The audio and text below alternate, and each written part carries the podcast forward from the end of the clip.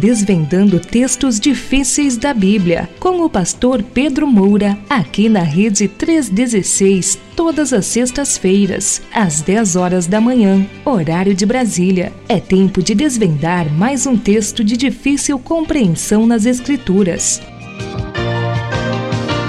Bom dia, então, né, meu pastor? Bom dia.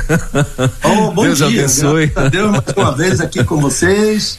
Estava conversando há pouco com o Luiz É. e nos abençoamos mutuamente. Amém, E, glória a Deus. E estamos pedindo a Deus também a bênção para esse programa de hoje, que tem questões ah, muito sérias, como todos, Uhum. né? Mas questões muito sérias de interesse da igreja e, e é por isso que a gente vem assim com temor, né? Sim. diante de Deus, porque como o Tiago diz, o que ensina, tenha cuidado, porque porque ele vai ser cobrado, porque o que ele ensina se multiplica, não é? Uhum. Então, é sempre com temor, como diz o, o, o grande teólogo do paradoxo, com temor e tremor. Exatamente. É isso. Bom, ah, deixa eu, eu ir lá então no nosso, no nosso é, aqui no meu WhatsApp, né? Porque tem, deixa eu saber aqui. Ô Luiz, você tá, você tá falando, que hora que você falou isso, Luiz? O Luiz tá me, ah não, tá, é. Luiz tá me, me alertou aqui, mas foi mais cedo de uma outra situação, eu tô tentando entender, mas agora, agora que eu vi o horário que ele falou, já era bem, bem mais cedo, então tá certo.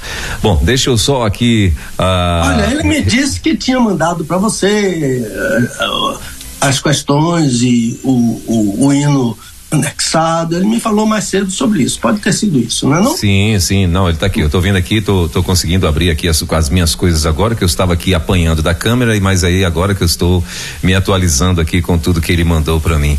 Ah, então, mas agora deu tudo certo, muito bem. Citações do Antigo Testamento no Novo Testamento vai ser o tema de hoje, né? Que a gente vai estar daqui a pouquinho, o pastor Pedro Moura vai estar ministrando. Ah, mas antes, claro, tem aí as questões anteriores, né? Tem aí também as questões anteriores, estou vendo aqui, são tem seis perguntas, né? Da- das questões anteriores, mas muito bem. Bom, por aí tudo bem mesmo, meu pastor? Tá frio, tá calor, como é que tá por aí?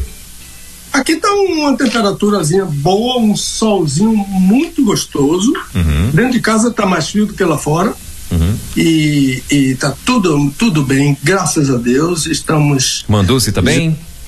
Dulce tá bem, tá por aqui. Toda hora ela bota a cabecinha ali pra, pra olhar se tá tudo certo. Tá? Já falou que essa almofada que eu tô sentado aqui tá muito feia, Né, meu? mas não dá Meu pra Deus. tirar. Ninguém tava vendo a, a- a- almofada, meu pastor. Agora todo mundo Agora vai todo mundo vai ver.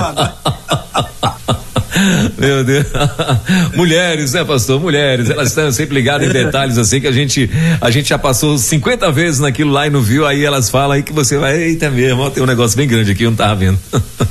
E o pior é que estão sempre com razão, né? É, não, é claro, isso. Esses dias agora eu, eu- meu, meu- o meu filho, ah, a gente estava na cozinha, né, e tal, aí ele queria fazer alguma coisa lá, e eu acho que era até para fritar um ovo, alguma coisa nesse sentido, de manhã cedinho. E aí ele, aí a, a, a, a, parte lá, a panelinha de fritar ovo lá, a frigideira, né, estava em cima da pia, dentro de uma, de um recipiente de plástico, né? E aí ele procurando e eu olhando para casa, você tá procurando o quê, rapaz? Aí ele tem 18 anos, né? Aí ele Hum. Passou assim umas 80 vezes perto da frigideira, mas ele não via, não via, eu morri de rir. Aí eu comecei a filmar, né? Eu falei, aí eu falei, falei pra, falei, pra- falei pra, pra minha, pra- no grupo lá da minha família, né? Eu falei assim, ó, meu filho nesse momento está ali, né? Tentando achar a frigideira, ninguém se mete, deixa só eles dois. Aí ele passou, passou, mas cadê, cadê? Eu falei, tá quente, tá quente. E ele não via, impressionante, não via. Aí, aí a minha filha pegou já mandou aqui, ela falou: homens, todos iguais. Eu falei, eita. Não consegue achar nada, meu amigo. Meu Deus, do céu. dá duas olhadinhas, cadê tal coisa? Aí, aí, as, isso mesmo. aí as bichinhas respondem de lá, tá ali, você dá no viu, macho, presta atenção. Muito bom. Mas, meu pastor, são 10 horas e 19 minutinhos. Estamos aqui então com o nosso Desvendando Versículos Difíceis da Bíblia. Já diretamente mais uma vez, né, nos Estados Unidos, uh, nosso querido pastor Pedro Moura. Para você que está chegando agora aqui na rede, como que funciona? Uh, são perguntas, né, perguntas bíblicas, são como o, o, o tema, uh, como o quadro do programa eh, se intitula, né? Eh, desvendando versículos difíceis da Bíblia. Então, você tem algum versículo aí que você não tem aí uma resposta, né? você tem aí algum versículo que você Uh, tem dúvida, né? Aí algum versículo desses polêmicos, né? Sabe aquele é, na, Adão tinha umbigo, então aí você vai essas perguntas aí que de vez em quando aparece por aqui, né, pastor? É. Mas uh, uh, talvez você estava numa igreja e aí alguém trouxe uma pregação de alguma coisa que você, não é? Ficou entrou em parafuso. Então, pastor Pedro Moura está aqui para tentar nos ajudar, pelo menos, né, pastor? Está aí para para tentar responder, né? Tirar as tuas dúvidas dentro dessas questões aí que você às vezes tem ou passou a ter depois de um tempo, o versículo que você acreditou que era de um jeito o tempo todo, né? E de repente a, a coisa mudou, então você vai mandar para ministério pastor Pedro Moura arroba gmail.com. Esse é o e-mail para você mandar esse versículo, a, a tua dúvida, né?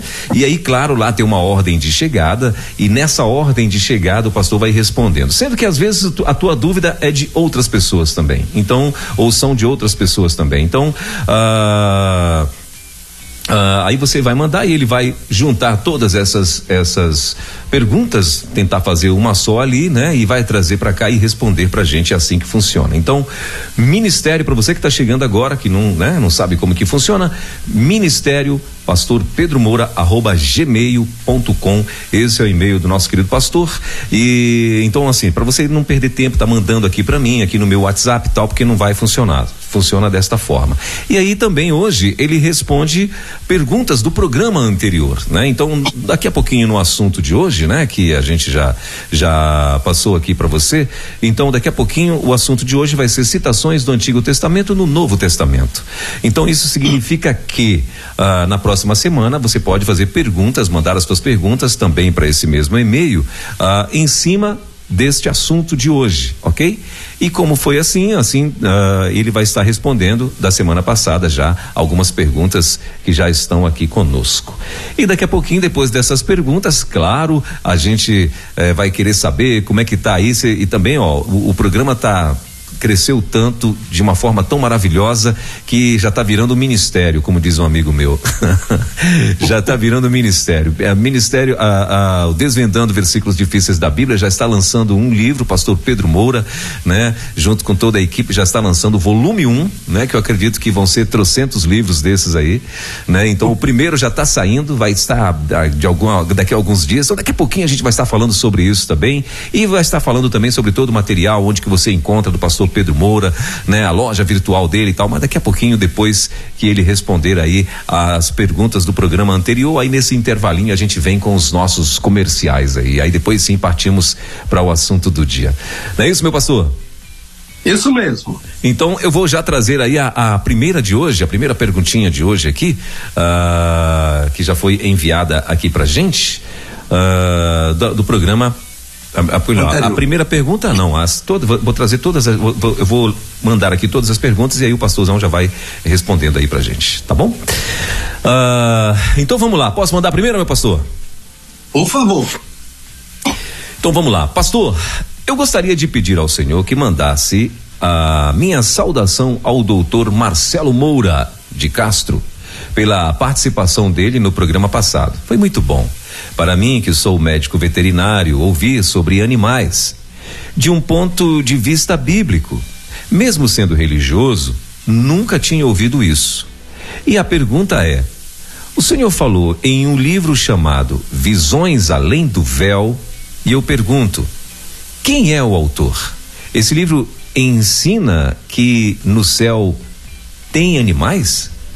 Essa de novo essa é a, a, a, a perguntinha, então tá aí, ó, mais uma vez, um veterinário preocupado com, né? para saber se no céu vai ter animais ou não. Muito bom. Já vem bicho de novo, né? Já vem bicho de novo. Então vamos lá. então daqui a pouquinho uh, você vai estar tá tendo a resposta, meu querido uh, amigo veterinário, né? Que claro não está aqui identificado. Uh, a segunda pergunta é, pastor, Todo mundo se refere ao padre Agostinho como Santo Agostinho, mas o senhor só fala Agostinho, se uh, sem o santo. Por quê, pastor? Ele não é santo? Na minha igreja ele é santo, na sua não é? Pastor, minha pergunta não é uma censura, é interesse de aprender, porque acho que existe algum motivo para o Senhor. Muito bem, já já você vai saber. Ah, e a terceira pergunta, pastor, eu ouvi um padre dizer, e entre parênteses aí, em um vídeo nas redes sociais, que foi a Igreja Católica que deu a Bíblia ao mundo. E o senhor, que acha disso? A quarta pergunta. Uh, o senhor falou que homens arrebatados, aí entre aspas, escreveram a Bíblia. Quero perguntar o seguinte: qual é a palavra que está na Bíblia Almeida revisada?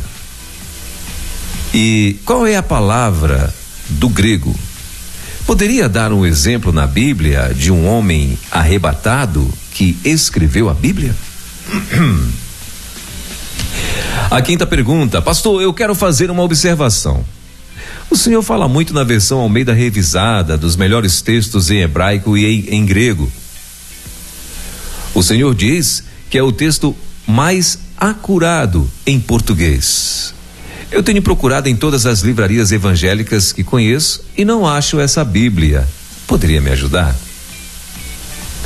E a sexta, o Senhor disse que a ceia ultra restrita não discerne o corpo do Senhor. Foi o que o Senhor falou. Eu peço para explicar o que significa discernir. Muito bem, deixa eu ver o que mais que tem aqui. É isso aí. Bom, essas são as seis, as, foram as seis perguntinhas, meu pastor. Ah, hum. Por favor, a palavra é sua. Então vamos lá.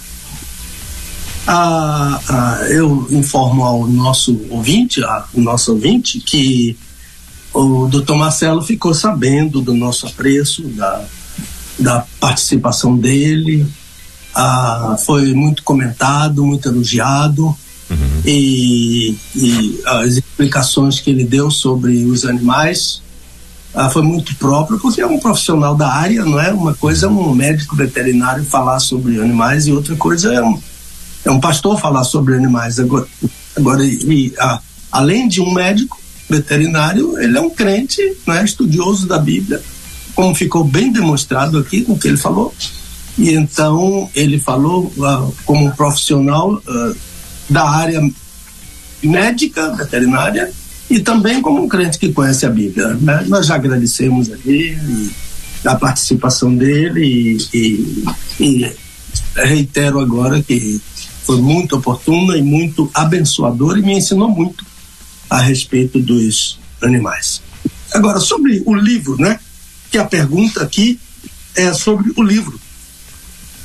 Ele pergunta se o livro Visões Além do Véu ah, é um livro que ensina ah, que tem, se tem animais no céu. O autor, ele pergunta sobre o autor, é um americano chamado H.A. Baker, um missionário americano que trabalhou na China com meninos de rua meninos que, que sofriam muito espancamento e tinham que fugir dos lugares onde estavam e mendigar comida. E ele pegava esses meninos e levava para casa dele. Ele tinha uma casa muito grande e levava esses meninos ah, para casa dele. Mas esse livro não ensina que, que, que, que há bicho no céu. Não. Esse livro não fala sobre isso. Ele conta a experiência desses meninos. E um deles ah, que, que relatou o fato de ter sido arrebatado e ido ao, ao paraíso, e eu acredito na possibilidade desse arrebatamento, e ele então dizia que, que no paraíso ele montava nos animais que eles queriam, podia ser o elefante, podia ser um leão, ou, podia ser um. Esses bichos uh, perigosos, né? O, esses bichos uh, perigosos, né? E, e ele, montava, todos eles eram dóceis. eram muito dóceis. Aí ele falou que isso foi no paraíso, né? Então, ah, e que as frutas lá podia comer quantas quisesse, a hora que quisessem. Não tinha igual na terra ah, aquelas frutas que eles podiam comer ali ah, no paraíso. Então, o que eu penso sobre isso é que o lugar em que aqueles meninos estiveram, não creio que tenha sido o paraíso.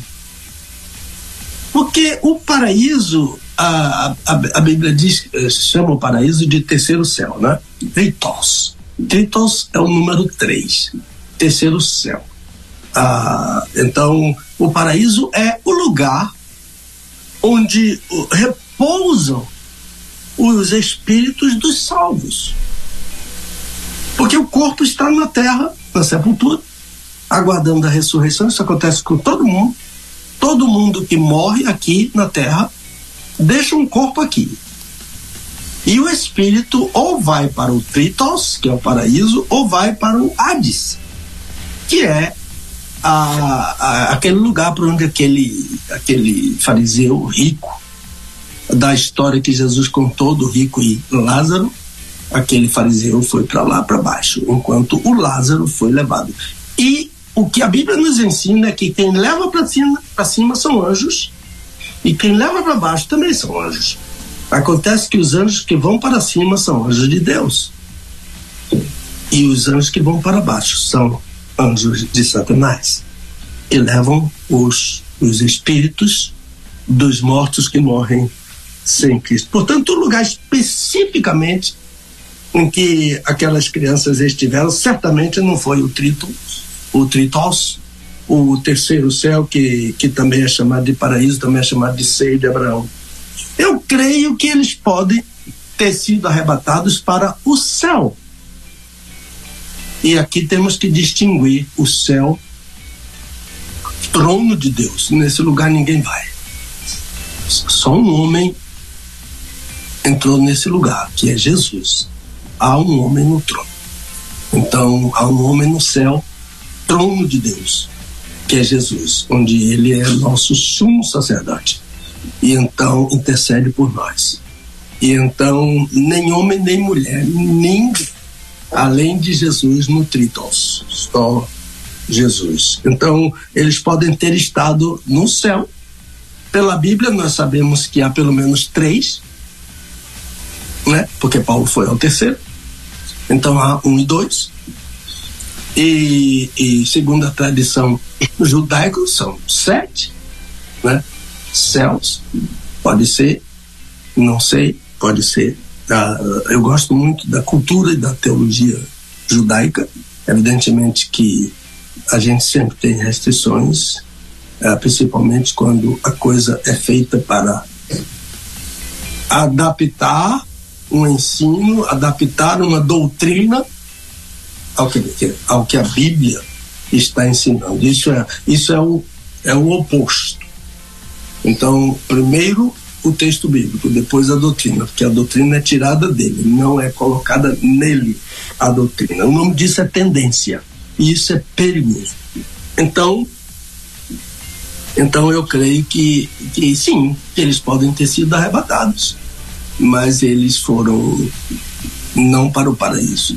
É paraíso é lugar de espíritos e não de gente, nem de bicho. Não creio em bicho no paraíso, em espírito de bicho no paraíso. Como o doutor Marcelo explicou muito bem ah, na semana passada. Então, a outra questão é que todo mundo se refere ao padre Agostinho de Hipona como santo, e o, o, o ouvinte está estranhando que eu chamo, o chamo de Agostinho, o doutor Agostinho, ou padre Agostinho, mas sem o santo. Né? Eu, uh, uh, ele diz, na minha igreja, ele é santo, mas na minha não é? Não. Na minha igreja, ninguém é santo. Daí uh, o meu posicionamento. Mas eu gostei muito dessa questão. Muito inteligente, muito oportuno. Então, o que, que eu eu quero responder para esse nosso amigo é que na Bíblia, santo é só Deus. Só Deus é santo. Isaías recebeu uma palavra inspirada, não é? Lá aquele texto tão famoso de Isaías capítulo 6, que Deus era santo, santo, santo. A palavra kadosh, kadosh, kadosh, santo, santo, santo. Kadosh, kadosh, kadosh. E aí é, o Pai é santo, o Filho é santo, o Espírito é santo. Então, na Bíblia, só Deus é santo. Então, o homem, único homem santo, é Jesus. E o autor da carta aos Hebreus recebeu esta palavra inspirada a respeito de Jesus. Ele disse, capítulo 7, versículo 26, na versão Almeida revisada da imprensa bíblica brasileira, a versão da Convenção Batista Brasileira, oficial da nossa convenção. Hebreus 7, 26. Porque nos convinha tal sumo sacerdote santo. Singular, santo. Inocente, imaculado, separado dos pecadores. Só Jesus. E essa questão, a questão que a gente tem que levantar a partir daqui é que nós não somos nada disso santo, inocente, imaculado, separado dos pecadores. Nós não somos nada disso. Nós somos ah, pecadores. Agora, ah, santo, nós somos coletivamente. Aqui é que está a questão. Ah, quando a Bíblia diz que um homem santo, santo coletivamente. Então, observe o plural. Não santo, mas santos. Eu não sou pastor São Pedro. O, o Elber não é o pastor São Elber. Nós somos, mesmo porque para a gente chamar o pastor Elber de santo, a gente primeiro tem que falar com a Larissa, com a esposa dele. Tatiana. Ah, ah, e para me chamar de pastor São Pedro, tem que falar com a Dulce primeiro, para saber qual é o santo que ela tem lá na casa dela, né? E então a, a, somos santos coletivamente. Veja, por exemplo, o que está em, em Colossenses capítulo 1, 2. A igreja dos santos, plural. Veja o que está em Lucas 1,70. Os santos profetas. Veja o que está em Efésios 3,5. Os santos apóstolos. Então, Paulo não é São Paulo. Pedro não é São Pedro. João não é São João. Isso é inversão. Não é bíblico. Santo é só Jesus. Nós somos santos coletivamente. Então, de onde veio a ideia de São Pedro, São Paulo, São Judas Tadeu, etc. Ah, na, veio da Bíblia de Jerônimo, de Estridão. Foi ele quem introduziu na Vulgata o adjetivo santo, que não está no original. Então, a, a, a, a versão Vulgata usa o adjetivo santo, de modo que é uma tradução que usa esta palavra, este adjetivo, para defender suas doutrinas. Esse é o erro, porque é o inverso. Primeiro a Bíblia, depois a doutrina. A doutrina é tirada da Bíblia. Então, criaram a doutrina e agora vão procurar suporte na Bíblia, né? É, quando o contrário é, é que é a verdadeira. Por exemplo, na Vulgata está escrito Evangelho de São Marcos. Evangelho de São Marcos.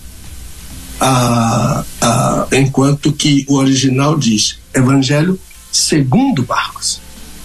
Por quê? Porque é de acordo com a perspectiva de Marcos, de acordo com a angulação desse apóstolo ele acompanhou tudo que estava fazendo e ele tem uma perspectiva de tudo que ele viu.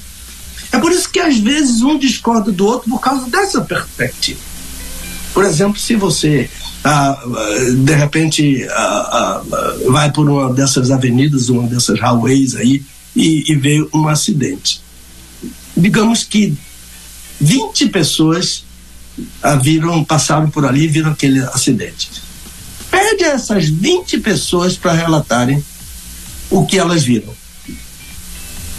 Vamos concordar que todas vão dizer: havia um, um acidente, um, uma moto, ah, o motoqueiro estava no chão, havia uma batida de dois carros, um carro estava virado por outro carro, um estava de borco, um estava emborcado, o outro estava ah, sobre as quatro rodas, etc. Isso todo mundo vai concordar. Mas depois vem os detalhes. E então eles vão ah, eles vão vão dizer coisas que ele viu, a que interessou mais ela, que chamou mais atenção da posição que eles estavam, eles vão contar e vai haver alguma diferença. Então, e uma outra questão que é mais perigosa, que é perigosa, é se o evangelho é de Marcos, como crê o tradutor da Bíblia, ele deixa de ser de Jesus. Mas o evangelho é de Jesus. E todos os demais autores inspirados do Novo Testamento, né, segundo a, o, o, o, tradutor da, da Vulgata, Jerônimo, todos eles foram assim é, dadivados com esse munus extratextual. São Paulo, São Pedro, São João, São Lucas, são, são isso, são aquilo. Não. Na Bíblia, Jesus é santo. Só Jesus. Nós somos santos, plural, coletivamente. Então vamos passar para a terceira, né? Ele disse que ouviu um líder uh, da igreja romana dizer em um vídeo nas redes sociais que foi a igreja católica que deu a Bíblia ao mundo e pergunta o que eu acho disso. Eu também assisti esse vídeo. Ah, e, e esse vídeo continua. Qualquer pessoa pode entrar para ver. Um conselho muito, porque não vai fazer bem, não vai ensinar, não vai instruir, vai ensinar o erro. Então, muitos continuam ouvindo porque o vídeo está lá.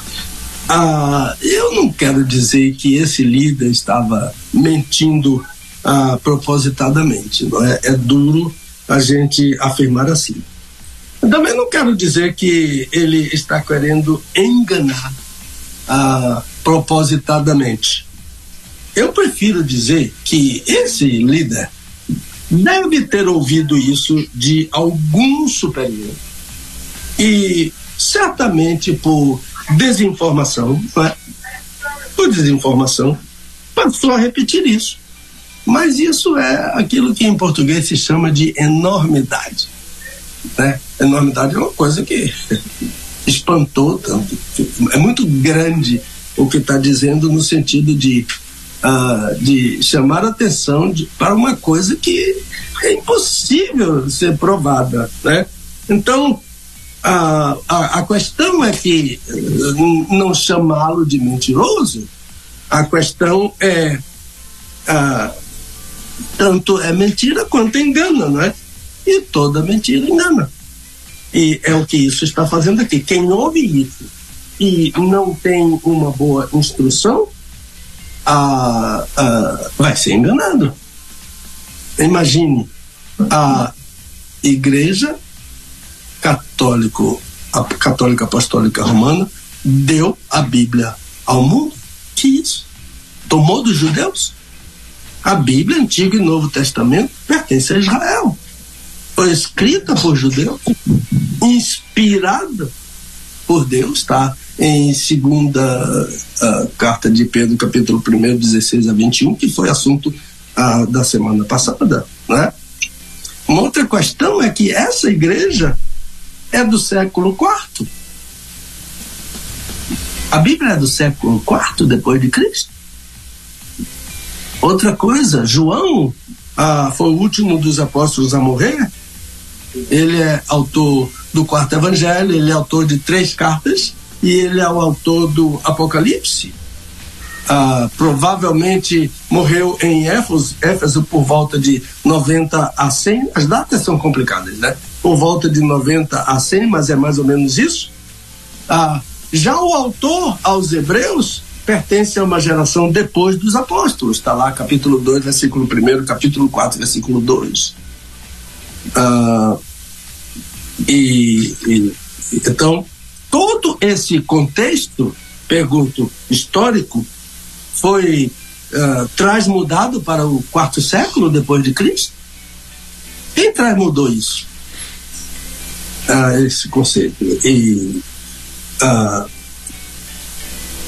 a, a ideia de uh, quem fez isso uh, como ensino, como engano ou como mentira? Fez como ensino, como engano como mentira? Uh, então, quem foram os autores inspirados do quarto século? Tudo isso é para responder a essa igreja deu ao mundo a Bíblia. Quem foram os tradutores?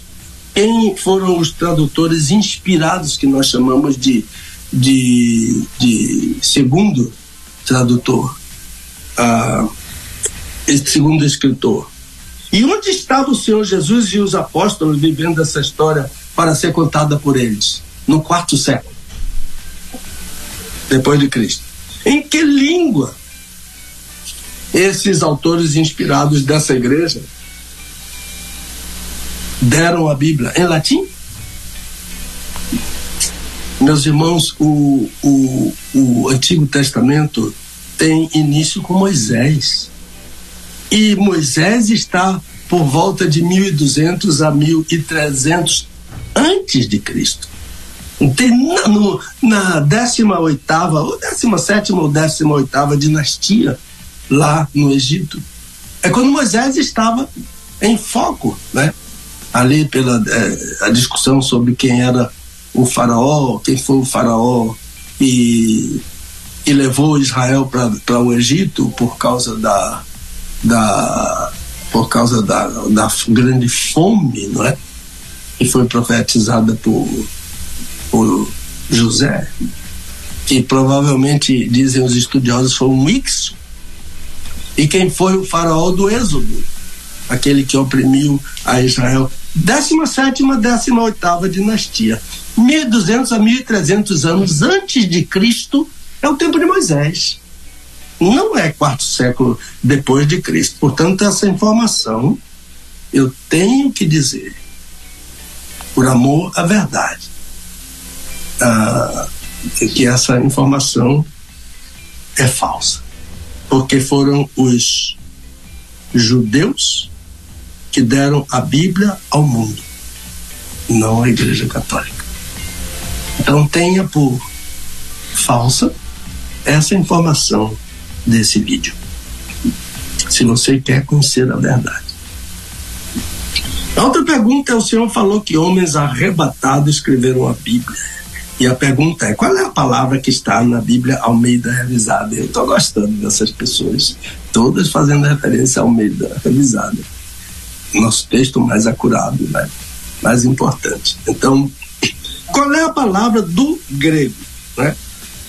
Poderia dar um exemplo na Bíblia de um homem arrebatado que escreveu a Bíblia? Então, a primeira pergunta é: na Almeida Revisada da IBB, a palavra é. A palavra correspondente a arrebatados, na Almeida Revisada é movidos movidos, homens movidos pelo Espírito Santo de Deus. Talvez arrebatados tenham sido melhor, mas movidos veicula a mesma ideia, não é? O Espírito Santo moveu aqueles homens a escreverem a Bíblia. A palavra grega é feromenoi, do verbo ferol, e é ah, um presente passivo particípio do verbo. Então tem que ser foram arrebatados, foram movidos, porque é passivo, né? Movido é particípio. E o foram indica a cláusula passiva, né? Foram movidos, eles não se moveram, eles não, se, não decidiram escrever a Bíblia, eles foram levados pelo Espírito a escrever a Bíblia. Terceiro, João.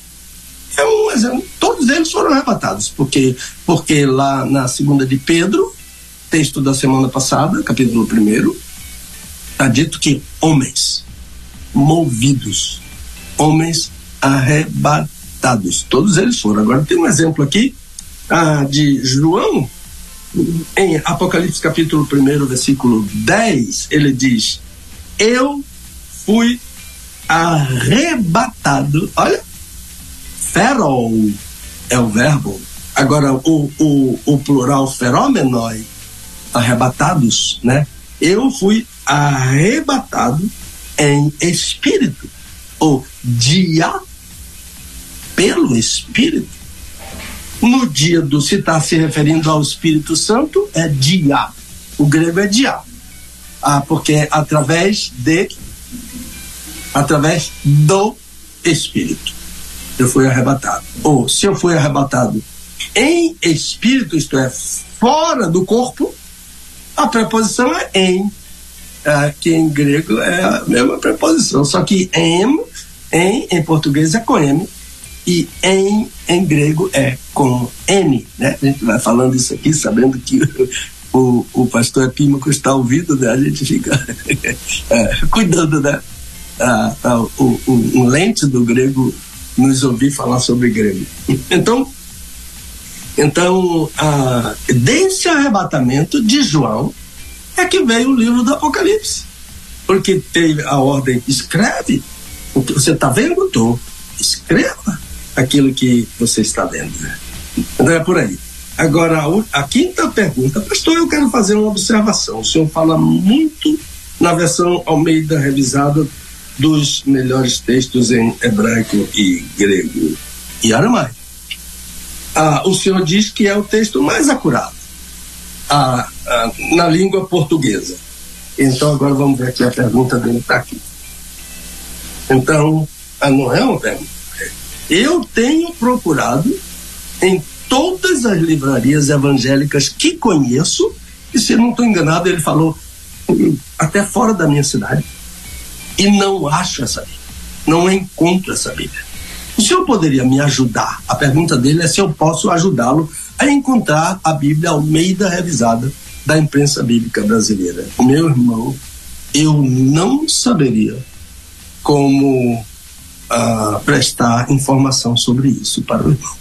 Eu sei que a Almeida revisada da IBB, sem dúvida, é o texto mais acurado em língua portuguesa.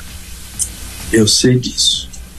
Ah, eu me lembro, irmãos, de um grande biblista, um dos maiores que eu conheci aqui no Brasil, um missionário americano que passou, creio que uns 40 anos aqui no Brasil, fez parte de várias comissões da imprensa bíblica brasileira, fez, ah, inclusive, fez parte da comissão da Almeida Revisada essa Bíblia de que estou falando. Dr. Edgar Hallock, Francis Hallock, Edgar Francis Hallock, uh, meu amigo pessoal, me deu a honra de estar no meu concílio de ordenação em 1978, com quem eu conversava sobre Bíblia e de quem eu aprendi muito sobre a Bíblia.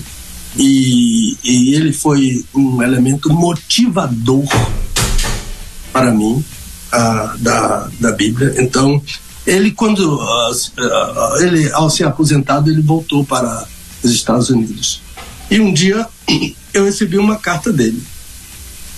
E olha, ele dizia mais ou menos assim: uma das, uma das coisas que ele disse foi: Pedro, aqui nesse país, ele está falando de USA, ele está falando aqui dos Estados Unidos. Aqui nesse país surgem muitas Bíblias. Não me lembro se ele disse todos os anos, mas ele disse que surgem muitas Bíblias.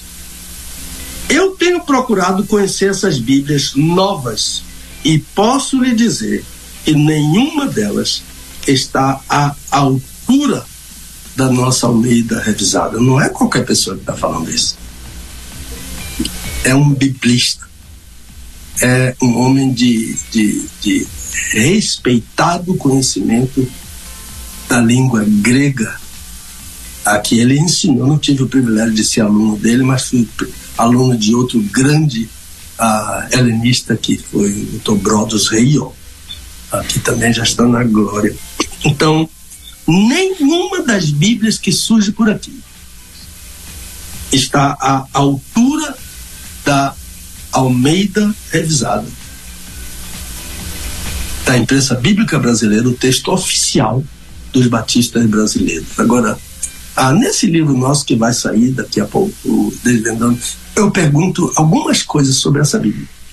Eu pergunto quantos líderes batistas sabem que a Convenção Batista Brasileira tem o melhor texto em língua portuguesa. É conhecido dentro e fora do país. Quantos sabem e quantos têm esse texto em sua biblioteca? Outra pergunta: quantos usam esse texto nos púlpitos? Eu tenho tristeza, irmãos, de às vezes chegar em uma igreja batista. E eu não estou criticando, não, mas eu estou falando da minha tristeza. Chegar numa igreja batista e ver o pastor da igreja subir com uma paráfrase para o púlpito. Paráfrase ele deve ter na biblioteca dele. Eu tenho. Todas que aparecem eu tenho. Eu tenho todo tipo de livro. E agora cheguei aqui em, nos Estados Unidos e meu filho Lucas, pastor Lucas, me deu várias. Eu tô todo biblado aqui. De tanta Bíblia que eu tô levando para casa. Já disse a Dulce, a gente vai, vai ter que comprar outra mala para para levar, porque livro e Bíblia nós temos aí à vontade. E uma é enorme. Letra grande e tudo. Bíblia de estudo.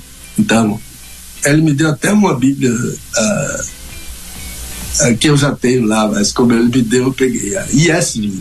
Eu vou dar um outro colega lá que, que, que, que fala inglês e, e, e, vai desfrutar da ESV, que é um, é um dos textos que eu mais gosto de, de ler em em inglês, é ESV, é English Standard Bible. Version, é English Standard Version, ESV. Ele me deu de presente a minha lá eu vou dar para outra pessoa. Então, ah, e então sobe para o púlpito com uma, uma versão parafrástica eu falo sobre isso e, e, e, recomendo a leitura, pelo menos disso, nesse próximo livro, ah, que vai sair daqui até o dia 23, por aí, desse mês de junho. Então, eu assisti, em, eu estava em uma igreja, em um período devocional, uma pessoa leu um, um texto da Bíblia numa dessas parafrásticas. Olha, eu acompanhei pela minha, pela minha versão pela versão Almeida revisada. Aquilo não era a palavra de Deus que estava sendo lida, transformando, transmudando a palavra de Deus. É, é, houve uma pergunta aqui, não sei se já apareceu ainda não. Alterando, ninguém pode alterar a Bíblia, ninguém. Ninguém. Ah, mas vai explicar, vai ficar mais entendido. Mas não foi Deus que falou. Para que ficar mais entendido? Né? Diga que foi o tradutor que falou aquilo, não Deus. Então, a CBD tem. Ah, para o meu amigo, a ideia é: a CBB tem uma editora. É a Convicção Editora. Uma grande editora, é a nossa editora. É a, a editora que retém todos os direitos autorais a, da Joerp. Todos os títulos são agora da Convicção Editora. Eu creio que somente essa editora poderia uh, dar uma informação oficial para o irmão sobre onde encontrar, como encontrar, por que não, que não encontra, quem, uh, quem imprime, uh, qual é o contato de quem imprime, posso perguntar a quem imprime. Uh, então, eu acho que seria o ideal. Uma outra questão é: o, o senhor disse que a ceia ultra restrita não discerne o corpo do Senhor. O que o senhor falou. Ela está jogando a peteca para mim. Foi o senhor que disse. Eu peço para explicar o que significa discernir. Então, o versículo é 29, né? Da, do, do texto tradicional ah, sobre a ceia do Senhor, que é 1 aos Coríntios 11, 29. Porque quem come e bebe, come e bebe para a sua própria condenação, se não discernir o corpo do Senhor. Olha. Bem, então o verbo discernir em português significa perceber com clareza, não é? Mas também discriminar. Agora, ah, em grego, ah, o verbo é diacrinon. O verbo ah, em, em, grego é diacrinon. Diacrinon. É, esse verbo diacrinon significa separar, fazer distinção e também discriminar. Então a nossa base sai aí dessa de, desse entendimento tanto do da lição original quanto da tradução. A lição original no grego a tradução em português. E perceberam que são a mesma coisa. Então, em que sentido Paulo usa diacrino? No contexto da ceia do Senhor. Então, e o que significa, então, não discernir? Muito boa essa questão. Então, o, o, o, o grego uh, original lê: se a pessoa, eu vou chavear aqui, o crente, não discernir o corpo. No texto original não diz o corpo do Senhor, só diz o corpo. Se a pessoa né, não discernir o corpo. É, é, é uma tradução bem literal, embora a nossa tradução esteja perfeita, se não discernir o corpo do Senhor. Então refere-se a uma pessoa que participa da ceia, julgando os outros, olhando para o lado, julgando os demais que estão participando da ceia. Então, como o verbo, aqui, aqui complica mais ainda, o verbo é um presente participo ativo, o que significa isso? Meus irmãos aqui e que participam dessa desse Desvendando cada sexta-feira, meus irmãos já sabem o que é que significa um presente na língua grega, um presente particípio. Significa que é uma ação repetitiva, repetitiva. O presente eu tenho que repetir. Então, a, a, a, o uso do presente participativo aqui significa que aquela pessoa que não discerne o corpo do Senhor, faz isso com frequência. É um verbo. É um veso. Ah, ah, a gente diz mal veso, mas veso já é mal. Então é uma espécie de pleonasmo. Ah, então é, é um verso, porque ele ou ela fazem isso ao invés, o que acontece? Ao invés de comer o pão e beber cálice, come e bebe crima, juízo contra si mesmo. É o perigo. Esse é o perigo de discernir. Então, a modalidade chamada ceia ultra restrita, ah, nessa modalidade, aquele crente julga o irmão. E que é de outra congregação. Ele está presente, mas não pode participar. Por quê? Porque a congregação dele não é a vida por digna de participar. Como é que eu posso fazer isso com meu irmão? Eu não posso dar a ceia a pessoas que não são crentes, a pessoas que são batizadas, a pessoas, a crianças que ainda não têm idade de batismo e ainda não foram batizadas e então, ah, o que é que acontece? Ah, mas julgar um irmão de uma outra igreja, da mesma fé, e que vem, ah, que está em comunhão com a sua igreja, isso é não discernir o corpo do Senhor. De modo que a conclusão é, a conclusão é, eu vou, eu vou pedir aqui a meu genro, o, o Elber, porque a minha bateria está acabando. Pedir a Dulce para trazer um cabinho aqui para o. Muito obrigado.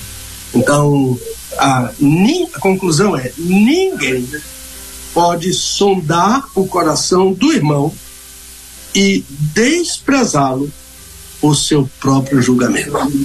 Isso é discernir, não discernir o corpo do Senhor. A palavra é sua, meu amigão. Muito bem. Uh, agora são 11 horas e cinco minutinhos. Estamos ao vivo aqui com o nosso querido pastor Pedro Moura em mais um Desvendando Versículos Difíceis da Bíblia, né? Mais uma vez ao vivo, diretamente ainda dos Estados Unidos. Está por lá o nosso querido pastor Pedro Moura ah, e respondendo então assim as perguntas do programa anterior, né? As questões aí anteriores e e agora a gente vai passar para as perguntas do dia, né? Hoje uh, o assunto de hoje uh, citações do Antigo Testamento no Novo Testamento. Esse uh, é o assunto de hoje que a gente vai estar tratando já já. Mas antes, uh, claro, a gente quer saber aí do nosso pastor, né? Como é que está as expectativas, está chegando aí o grande dia, né? De estarmos ah, com o lançamento oficial do livro ah, Desvendando Versículos Difíceis da Bíblia. Né? Eh, o pastor falou que vai estar sendo lançado na convenção batista ah, que vai estar acontecendo na Bahia, né? E e também uh, em, algum, em outras igrejas, né, que já estão aí de repente agendando esse uh, agendando para suas igrejas também o, o, lançamento desse livro, né, que como a gente falou está crescendo muito, né, o, o, o, programa aqui cresceu de uma forma maravilhosa, né. Uh, de um certo ponto até surpreendente. A gente sabia que a ideia seria muito boa, né? Quando o pastor foi convidado e só que está assim, né? De uma forma maravilhosa, crescendo muito. A audiência nesse momento, por exemplo, nós já est nós estamos na França, no Canadá, nos Estados Unidos, na Finlândia. Tem um pessoal acompanhando a gente, além de claro todo o Brasil aí, todos os estados e muitas cidades do Brasil estão acompanhando a gente. Então eu queria que Na Suíça, em Portugal. Não entendi. Na Suíça, em Portugal. Isso, na Suíça e Portugal também, não é? Então tá lá é, o pessoal, todo mundo acompanhando aqui a nossa, esse desvendando versículos difíceis da Bíblia. Ah, e o, o, livro então, meu pastor, já, já, já, já conseguiu definir uma data já certinho quando vai estar saindo da gráfica, não? É, penso que é 23, ouviu? 23, 23 né? É bem antes da, da Assembleia da. É antes da Assembleia da Comissão Batista Baiana, uhum. que esse ano vai ter, vai ser em Salvador. Uhum. Né? E, e, portanto, as convenções em Salvador são sempre muito grandes, inclusive as, as brasileiras, né? Uhum. A maior convenção de todos os tempos foi a maior, foi em Salvador. Sim. Então, o povo do interior da Bahia ama vir para Salvador né? Aquela praia ali, aquela comida típica. E, Sim. Então, então a expectativa e vai ser em uma grande igreja, Igreja Batista a, a IBAN, né? IBAN, Igreja Batista Metropolitana é, é uma mega igreja, uhum. querido Pastor Abraão, nosso amigo, ah, e vai ser lá. E nós vamos estar, ah, se Deus quiser, no estande do Seminário Teológico Batista do Nordeste. Uhum. O reitor, todas as convenções, ele, ele me oferece, assim, de boa vontade, me chama de você é da casa, então eu ocupo boa parte do stand dele. é, e eu sempre tenho que agradecer o pastor Jeremias, foi meu colega de turma no seminário, e então ah, ele é o diretor do Seminário Teológico Batista do Nordeste nessa convenção. E como nas outras, nós vamos estar no stand do seminário. Uhum. Ok? Maravilha. Então, dia 23, previsão aí do lançamento e, claro, oficialmente lá na Convenção Batista Baiana, no, uh, uh, que vai estar acontecendo em Salvador, né? Vai ser legal demais. No mesmo dia, no mesmo dia que o livro sair, Uhum. Eu vou mandar os, os, exemplares de vocês aí, da nossa equipe. Opa, claro, tá todo mundo aqui na expectativa. Tá todo mundo aqui na expectativa. Você ver a capa? Oi? Você chegou a ver a capa? Sim, na semana, na semana passada, né? O seu, acho que foi, ah, foi na sim, semana sim. atrasada. Ficou muito bonita, né? Ficou top demais, demais mesmo. É. Aí a, a, parabéns à nossa querida lá que, que é. sempre surpreende, né? Com a, com a arte, com a ideia. Ela, a Luísa, né? Minha sobrinha. Luísa, isso. Eu tava tentando. Mas veja bem, a, aquela, aquele logo da, da Rede 316 que saiu na quarta capa, Uhum. Essa semana foi um corre-corre, porque o pessoal da gráfica me procurando, eu aqui nos Estados Unidos, uhum. e dizendo: olha, aquela. aquela. aquela, aquela logo estava com defeito e a gente está aqui com problema de imprimir a capa. Uhum. Mas eu disse, mas o William mandou várias, então ela confirmou, né? Ele, não, ele mandou várias e, e, e a gente já utilizou uma outra aquela era toda verde, essa tem um quadro branco que chamou até mais atenção, ficou muito linda. Sim, sim. A, a capa finalmente, mas graças a Deus a gente esse livro vai ser para o louvor da glória. Eu estava falando com meu pastor, que aliás meu pastor fez aniversário ontem, né, pastor Elson.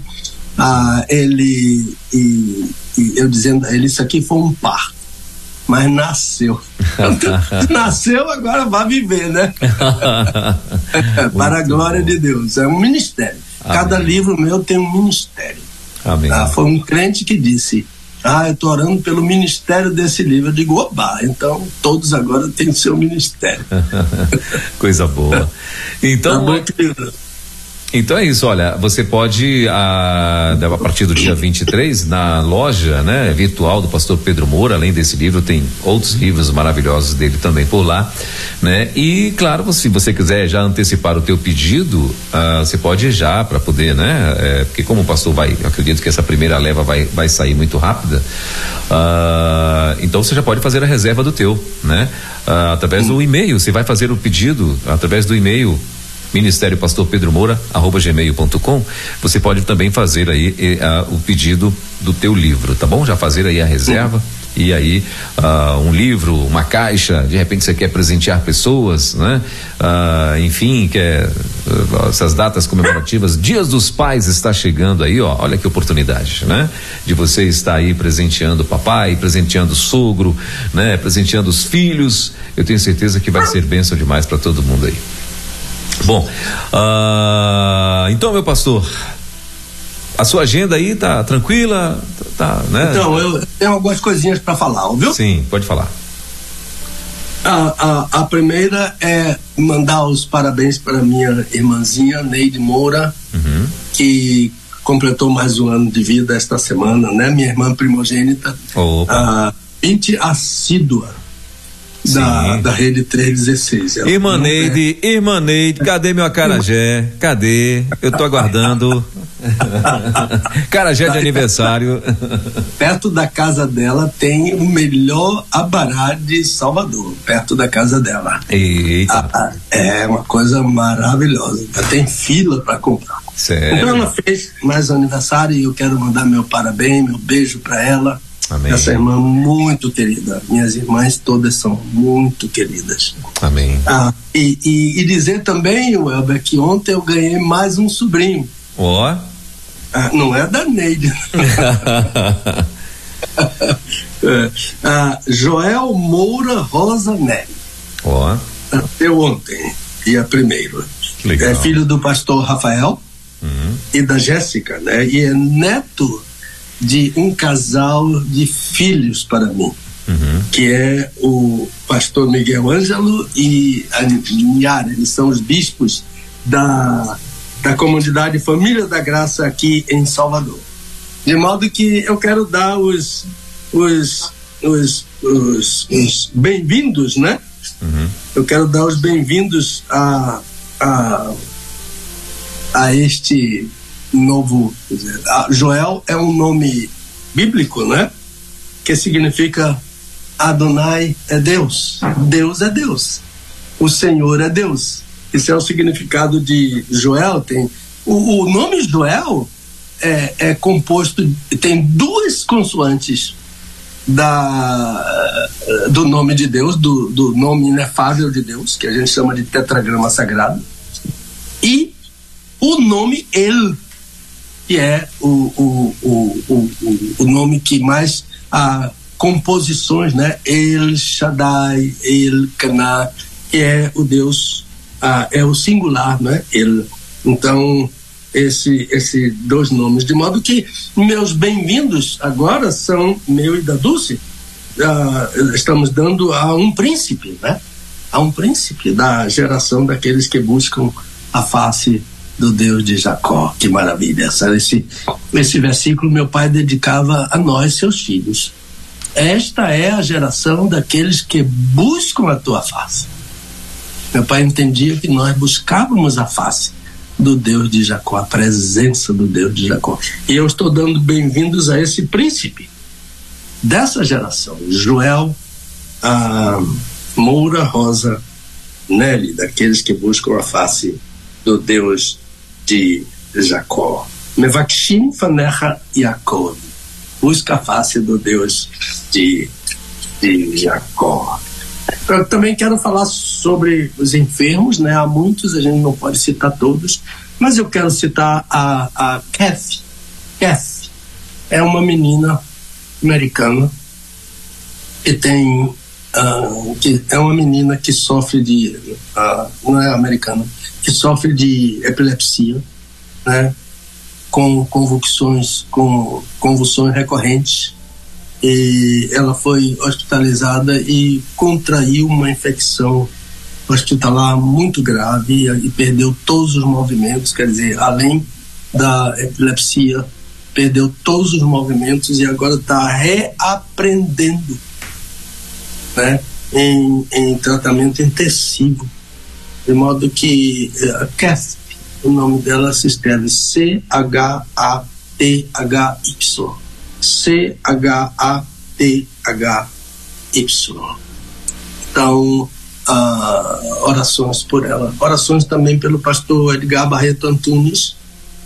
Uh, muita gente tem perguntado a mim como está a saúde do pastor Edgar, mas eu estou sem informação e, e, mas eu prometo buscar essas informações para passar para os irmãos. Esse homem é muito querido. Esse homem é um grande amigo. Esse homem é um líder dos maiores que temos na, na denominação. Um homem culto, honesto, sincero, servo de Deus. Ah, e precisa das nossas piedosas e humildes ah, orações ao, ao nosso Pai. Então, a outra questão é que na próxima semana estaremos uh, retornando né, uhum. para o Brasil, de modo que de hoje uh, uh, estaremos chegando em Salvador no sábado, se, se o Senhor permitir. E nós temos alguns programas que nós vamos retomar. Um deles é um programa semanal chamado Jejum e Oração até que passem as calamidades. O outro programa é o estudo desvendando versículos difíceis da Bíblia em nossa casa, lá, como o Elber já conhece bem, ao lado do Colégio ao 2 de Julho. Exatamente, né? exatamente. bem do ladinho ali, não tem erro. E o outro é um movimento de avivamento. Eu não sou digno de liderar movimento de avivamento, mas eu sinto Deus, o Senhor Deus falando isso ao meu coração para de alguma maneira uh, descobrir alguém que possa liderar isso. Eu me lembro que há muito, há muito tempo eu era criança, eu me lembro de meu pai falando de avivamento. E ele eh, se uniu com o pastor Ebenezer Gomes Cavalcante, ele era do Garcia e o pastor Ebenezer era da Igreja Batista 2 de Julho, e ele, eles dois criaram uma música que dizia: Manda um avivamento, manda um avivamento, Senhor e que ele comece em mim. O avivamento tem que começar no crente que ora, que chora, que sente as dores do mundo, que sente o pecado da sua cidade, que se ofende ah, quando o Senhor Jesus é desrespeitado, quando o Senhor Jesus é tratado como em alguns lugares tem sido tratado ah, indevidamente. Ah, ele se ofende pelo Senhor. Eu me lembro que quando um pregador fez uma, uma um, um, um, sermão desonrando o Senhor Jesus. Eu recebi e eu refutei aquilo, eu me ofendi pelo meu Senhor. E orei por esse pastor, porque toda palavra contra o Senhor Jesus vai ser perdoada. Ah, é diferente de uma palavra contra o Espírito Santo. Então vai ser perdoado e eu pedi o Senhor perdão por essa pessoa. Mas eu lembro que eu recebi uh, comentários, uh, houve até comentário desairoso, uh, defendendo aquele pastor naquele erro, até dizendo assim: eu reconheço que ele está errado, mas o senhor não deveria, etc, etc e tal. Então há pessoas que se ofendem mais por seus interesses do que pelos interesses do reino, do Senhor. Então, o avivamento começando em mim deve ser mais ou menos mais ou menos esse o tema, né? Manda um avivamento, Senhor, e que ele comece em mim. Amém. É isso aí, meu irmãozinho. Maravilha. Bom, são agora 11 horas e 20 minutos em Brasília, 11 e 20 na nossa capital. Então vamos fazer o seguinte: vamos partir para o nosso assunto do dia, para as perguntas do dia de hoje, né? Hoje o assunto de hoje citações do Antigo Testamento no Novo Testamento. Ah, serão usados como exemplo os o livro de Salmos. Ah, capítulo 45, versículos 6 e 7, e Hebreus, capítulo 1, versículos 8 e 9. Mas claro, o pastor vai estar tá citando outros versículos também, não é? Então, citações do Antigo Testamento, no Novo Testamento. Se eu quer que eu leia os versículos, pastor? Não precisa, eu sou que decide. Se você quiser ler, pode, eu, eu agradeço, ouviu? Tá bom. Bom, então vamos lá. É... Os versículos, então, né? É, os, os referidos versículos aqui, Salmos 45, versículos 6 e 7. O versículo 6 diz assim: O teu trono, ó Deus, subsiste pelos séculos dos séculos, centro de equidade é o cetro do teu reino. Amaste a justiça e odiaste a iniquidade. Por isso, Deus, o teu Deus, te ungiu com óleo de alegria, mais do que a teus companheiros. Hebreus capítulo 1, versículos 8 e 9 diz: Mas do filho diz: O teu trono, ó Deus, subsiste pelos séculos dos séculos, e cetro de equidade é o cetro do teu reino. O versículo 9: Amaste a justiça e odiaste a iniquidade. Por isso, Deus, o teu Deus, te ungiu com óleo de alegria, mais do que a teus companheiros. Esses aí são os versículos que uh, um dos versículos, né, que serão usados como exemplo hoje no tema de hoje. Uhum. Uh, então vamos lá para a pergunta do dia ou para as perguntas do dia. Pode mandar, meu pastor? Por favor, irmão. Pastor Pedro, já ouvi o senhor falar sobre a divindade de Jesus. Foi muito bom para mim. Que vivo cercado de familiares testemunhas de Jeová. Já falei sobre isso aqui. Sou o único evangélico na família, mas eles vivem querendo me converter. Uma das vezes, o Senhor usou o Salmo 45, versículos 6 e 7. Como provar a divindade de Jesus nesse texto? É a primeira pergunta. Uhum. Pastor, a segunda pergunta. Já ouvi sobre o texto Brota o Poço, de números 21. Quando o Senhor falou aqui na rede 316, mas eu tive dificuldade em acompanhar a relação que o Senhor fez com o Novo Testamento. Esperei, entre aspas, com paciência e peço que me socorra sobre isso. Aí ele deu uma risadinha aqui. Ficarei muito agradecido. ah, a terceira pergunta. Pastor Pedro, todo mundo quer lhe perguntar e eu fico até com pena do Senhor. Mas ai, eu ai, sei que o Senhor ama o seu ministério e eu conheço que o Senhor foi chamado para isso mesmo e gosta de fazer isso. Criei coragem, pastor, e pergunto. A pergunta dele é bem interessante. O quinto mandamento Êxodos 20, 12, é citado em Efésios 6, de 1 a 3. Mas há diferença na citação. Eu poderia pensar e afirmar que o apóstolo Paulo tem autoridade para alterar a Bíblia? Não há uma condenação para quem alterar a Bíblia? Ele começou com aquele negocinho todo ali, pastor, e depois veio com uma dessa aí, hein? Eita. Mas muito interessante, né?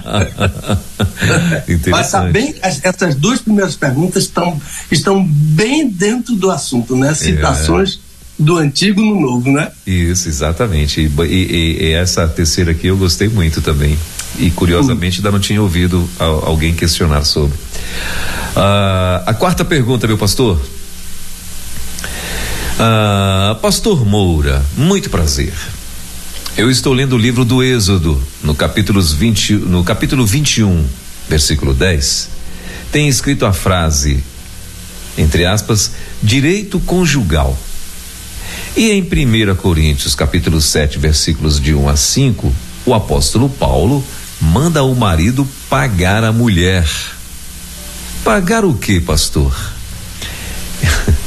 Esse versículo de Efésios, o Senhor acha que é tirado desse outro do Êxodo? Aí tá, tá preocupado em começar a coçar o bolso aí, irmão, o pastor, o nosso querido irmão aí, pastor. meu pastor, devolvo pro senhor, fica à vontade. Ô meu amigo, você, você, você leu quantas perguntas? Quatro. Três, quatro. Quatro, quatro. quatro. Eu, eu, você leu a terceira? A terceira foi a que eu acabei de ler do, do da Bíblia, da, da uh, melhor, da da citação lá de Êxodo e em Efésios, do, do querido que, né, todo mundo lhe pergunta e diz que tem pena e tal do Senhor. Essa foi a terceira. Ah, sim, dá, eu sei, eu sei, sim. Êxodo em Efésios. Ah, certo. Então tá bom. A segunda, então, a, a segunda foi diga. números 21 e a sobre números 21, né? E, e a brota, brota ao pulso. Isso. Ah, e a, 21. E a primeira foi aí o Salmo 46. É, Salmo 46 e Hebreus primeiro 8. Isso, exatamente. Beleza, beleza. então, esse primeiro é sobre a, a, a, divindade do Senhor Jesus. Ele, ele diz que já ouviu. Isso. Mas ele vive cercado de, de, parentes, né? Ah, inclusive já conversamos com ele isso. Ame seus parentes, ore seus parentes, não entre em discussão com eles, dê seu testemunho o testemunho é o mais importante para o crente. E quando o crente uh, é um crente novo, que não tem aquela base, que não foi criado no Evangelho como ele não foi, ensinar fica um pouco difícil. É melhor testemunhar. Então, uh, eu sempre dou, eu dou essa palavra a novos crentes. Novo crente não tem que ensinar a Bíblia eu me lembro da história do cego lá de João capítulo 9. Porque ah, ele, ele foi muito arguído pelos líderes judeus, porque ele foi curado e os judeus queriam saber, e a uma certa altura o cego se aborreceu. E então ele disse uma coisa que ele não deveria ter dito. Ele disse: Sabemos que Deus não ouve a pecadores. Olha que, que ensino falso ah, de um crente novo. Né? Ah, se Deus não ouvisse a pecadores, onde nós estaríamos? Onde nossos pais que já foram, já se foram, estariam? Nossos antepassados? Onde os profetas? Onde os, os patriarcas? Onde os apóstolos estariam se Deus não ouvisse pecadores? Mas de repente, quando os judeus o pressionaram, né? você está cheio de pecado e vem nos ensinar a nós. Então, uh, confesse para nós que esse homem é um pecador, chamando Jesus de pecador. Aí ele disse essa grande frase do testemunho dele: Se é pecador, não sei. Mas eu sei que antes dele eu era cego. E agora eu vejo. Então, o testemunho do crente, a minha experiência com ele, ninguém tira de mim. Está dentro de mim, é intransferível. Eu era cego antes de Jesus. Agora eu vejo. É como diz o maior hino da história uh, da Inódia Internacional. Uh, antes eu era cego. É, aquele hino Amazing Grace. Eu era cego. E agora vejo. Bate, é, é, é apoiada nesta palavra do cego de João capítulo 9.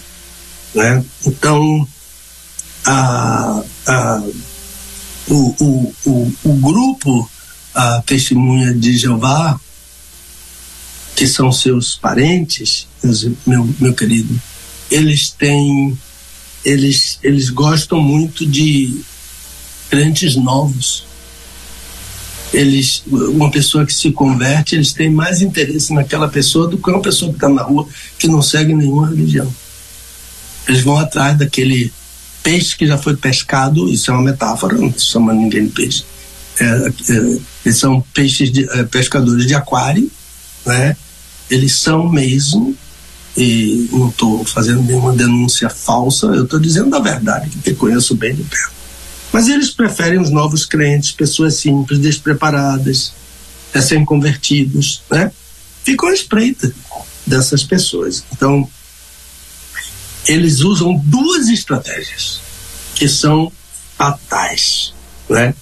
Ah, já usaram comigo diversas vezes, mas eu costumo uh, uh, eu costumo ou dar um original ou recitar um texto original para eles ou dar um, um, um, um, um evangelho ou uma Bíblia hebraica original, abrir no texto, mandar eles ler Aí quando eles afirmam que não sabem ler, aí pronto, eu tenho uma faca e um queijo na mão. Como é que você está ensinando? Como é que você está ensinando a respeito do nome de Deus, por exemplo? O nome de Deus não é Jeová. Ah, e vocês estão ensinando que ah, o nome de Deus ninguém sabe como é que, que se pronuncia.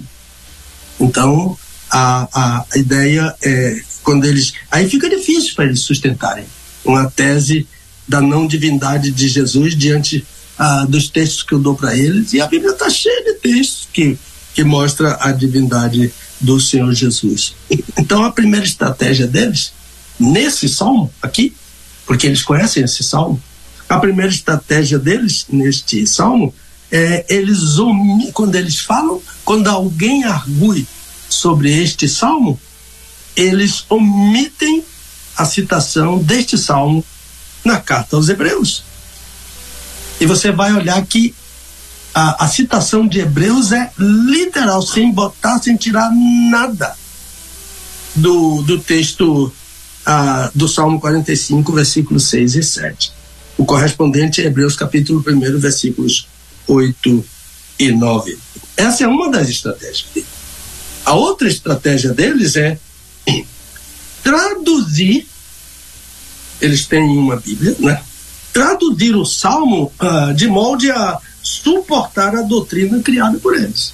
Qual é a doutrina criada por eles? Que Jesus é homem? Não Deus homem. Jesus é homem, 100%. Mas Jesus é Deus 100%. Portanto, Jesus é Deus homem. Olha, Elber, e olha, meus amigos, eu, eu, eu cheguei a uma conclusão ah, que eu vou dizer aqui agora. Primeiro, testemunhas de Jeová não creem em Jesus, mas também não creem no Espírito, e também não creem em Deus o Pai. Como é que eu provo isso? Primeiro, que eles dizem que Jesus não é divino. A Bíblia diz que ele é divino, mas eles não creem. Segundo, eles dizem que o Espírito Santo não é uma pessoa, é uma força. Então também não creem no Espírito Santo. E terceiro, eles entendem que o Pai é um farsante. Né? E como é que eu provo isso? Ora, se o Pai afirma que o Filho é Deus, e eles dizem que o filho não é Deus. Quem está falando a verdade? Quem está mentindo? Deus não mente. Então eles estão mentindo, dizendo que Jesus não é Deus, né? Ah, a questão, ah, eles, ah, o, o, o, o Espírito, a Bíblia diz que o Espírito, deixa eu botar o carro aqui porque, porque agora sim. Então a, a Bíblia diz que o, o Espírito é Deus, mas eles dizem que não é. Então quem está falando a verdade, quem está mentindo. Agora, a, o, o, a questão aqui no Salmo que dificulta é sobre quem o salmista está falando. Isso é que dificulta, não é? Mas quando, por que que eles omitem a citação em Hebreus? Porque a citação em Hebreus, em Hebreus introduz o versículo com a expressão mais do filho diz. Então, o Salmo 45 está falando do Filho. É Deus o Pai falando de Deus o Filho. No Salmo não tem essa introdução. O Salmo diz: O teu trono, ó Deus, é pelos séculos dos séculos. Mas a carta aos Hebreus diz que o Pai do Filho diz, mas do Filho diz o teu trono, ó Deus. Então, aqui é uma prova da divindade de Jesus. Porque o Pai diz que o Filho é Deus. Quem está falando a verdade? O Pai ou o grupo Testemunho de Jeová? Deixa essa pergunta aí. Pergunta a ele. Se o pai pode mentir, se o pai mente, quando diz que o filho é Deus e esse grupo diz que o filho não é Deus. Inclusive na Bíblia deles, eles têm uma Bíblia. No princípio era o Verbo, o Verbo estava com Deus e o Verbo era um Deus, com letra minúscula. Então, se ele é um Deus, ele rivaliza com Deus e ele é motivo de idolatria. Porque todos os deuses dos povos são ídolos. São coisas vãs, diz o Salmo ah, de número 96. Eu prefiro ficar com o testemunho do Pai, mas do Filho, o Pai diz: O teu trono, ó Deus. É Deus o Pai quem diz que Jesus é Deus.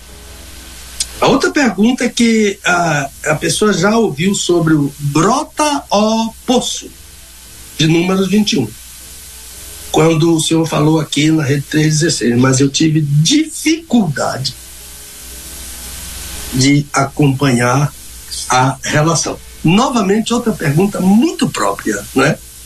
A, a, que está no Antigo Testamento, ele procurando saber a, a relação que eu fiz com o Novo Testamento. Ele diz que esperou com paciência, citou o Salmo 40 versículo primeiro. esperei com paciência e peço que me socorra ah, aqui, ah, ficarei muito agradecido. É um, é um homem, né? Ficarei muito agradecido. Bom, a Brota o Poço é, é, é um lindo poema. Um lindo poema. É muito complicado eu ler Brota o Poço ah, sem me emocionar. Pelo significado deste, deste cântico de Israel. Sete palavras em, em, em português, quatro em hebraico. hebraico é mais apertadinho, né? A, a, a Laibier é, sobe, né? Poço, brota a poço, enular. Ah, e eles vão cantar louvores ao poço. É uma cena recorrente ah, em, em na experiência de Israel no deserto, porque a, fa, faltava água, e isso aconteceu várias vezes, logo murmuravam contra Deus. Faltou água, logo murmuravam contra Deus, e queriam apedrejar Moisés. Mas agora, olha que coisa, estão diante de um poço seco, literalmente seco. né? pleonasmo, sem água, seco, sem água. E o que é que acontece? Murmuram contra Deus? Querem apedrejar Moisés? Não. Cantam louvores. Cantam louvores ao poço. Cantar louvor a um poço? Mas é isso que acontece aqui, e não é idolatria. Porque a gente vai ficar sabendo que esse poço é o Senhor Jesus pré-encarnado. É o Messias pré-encarnado. Pois bem, a ideia de uma citação no Novo Testamento, que esse irmão está inquirindo, é a, aquela do encontro de Jesus com a mulher samaritana, num poço, né? Porque a mulher estava procurando uma água que não havia no poço onde ela estava. E cá no deserto, eles estavam procurando água num poço que não tinha água, não é, não é parelho, não é semelhante? Então, a água que não havia naquele poço, como não havia também no deserto, essa água é o próprio Jesus. Então, ah, no deserto, quando o povo dizia Alaibier, sobe, brota o poço, diante de um poço que não tinha água, eles estavam clamando: Vem, Messias, vem, o Messias. A semelhança no encontro com Jesus, com a mulher samaritana, quando ela diz: Dá-me desta água, ela está dizendo: Dá-me o Messias. Brota ao poço é: Dá-nos o Messias. Dá-me desta água é: Dá-me o Messias. Oh, que maravilha! Que coisa maravilhosa! A, a terceira questão é. A, Pastor Pedro, todo mundo quer lhe perguntar e eu fico com pena do senhor, mas, mas eu sei que o senhor gosta de fazer isso. Ela pergunta assim: o quinto mandamento, Êxodo 20, 12, é citado em Efésios 6, de 1 a 3. Mas há diferença na citação. Eu poderia pensar e afirmar que o apóstolo Paulo tem autoridade para alterar a Bíblia? Não há uma condenação para quem altera a Bíblia? Então a pessoa diz: todo mundo quer. Ah, ok, fica com pena, pinta o mandamento. É. Veja bem, ah, não se trata de alterar a Bíblia. Não tem, não tem essa ideia aqui na relação de Êxodo 20, versículo 12 e Efésios 6, de 1 a 3. Ah, Efésios 6, de 1 a 13 é uma citação do Antigo Testamento no Novo Testamento. Agora ela diz, mas há diferença na citação.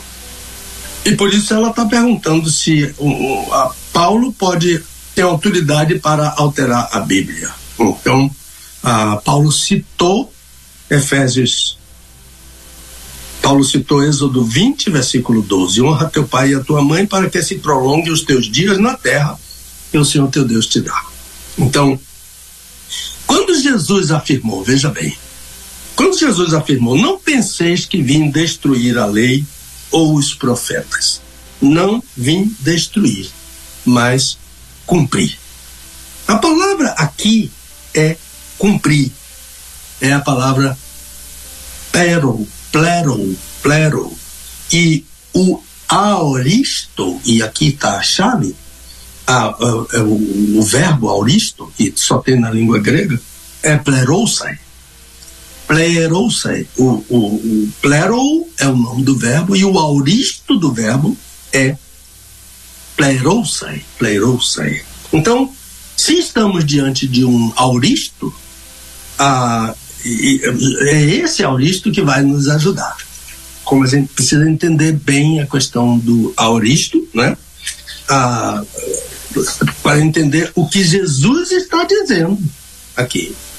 Ele está dizendo: Eu não vim destruir a lei e os profetas. Isto é, eu não vim destruir o Antigo Testamento o Antigo Testamento, lei e profeta, como diz, tem Moisés e os profetas, a lei e os profetas lá na parábola do, do, na história do rico fariseu que estava no Hades e queria que Deus mudasse o seu plano de evangelização e, e sugeriu que os defuntos voltassem. O pai Abraão disse: Não, senhor, eles têm Moisés e os profetas. Então, a, a ideia é que Jesus não veio destruir o Antigo Testamento, a lei e os profetas. Eu vim pleirousai. O que é isso? Eu vim fazer, conduzir a lei a seu completo propósito. Trazer a lei, né? interpretar a lei. Isso é autoridade do Senhor Jesus. Então, observe que depois que Jesus disse isso em Mateus 5, 5 17, eu não vim destruir a lei, mas eu vim pleirousai, cumprir. Ele passou a dizer: Ouvistes o que foi dito, eu, porém, vos digo. Jesus não está alterando a Bíblia. Jesus não está alterando o Antigo Testamento. Jesus está ah, trazendo o ensino do Novo do Antigo Testamento ao seu melhor entendimento, ao seu apogeu. Jesus está inter... isso é pleirousai. Eu não vim destruir, eu vim pleirousai. Então, Paulo é um apóstolo. E o apóstolo tem a mesma autoridade do Senhor Jesus. Então, ele escreve sob inspiração do Espírito Santo, o apóstolo com a mesma autoridade do Senhor Jesus. Então, o que acontece aqui em Êxodo 20 e Efésios 6 não é uma alteração. Paulo cita Êxodo 20, 12, honra teu pai e a tua mãe para que se prolongue os teus dias na terra que o Senhor teu Deus te dá. E começa a fazer o mesmo que Jesus fez. Pleirouça. Observe. Paulo trata de obediência em Efésios 6, de 1 a 3. Sede obedientes. Filhos, sede obedientes. Obediência está na Bíblia? Ou obediência está na lei? Obediência é para os filhos menores.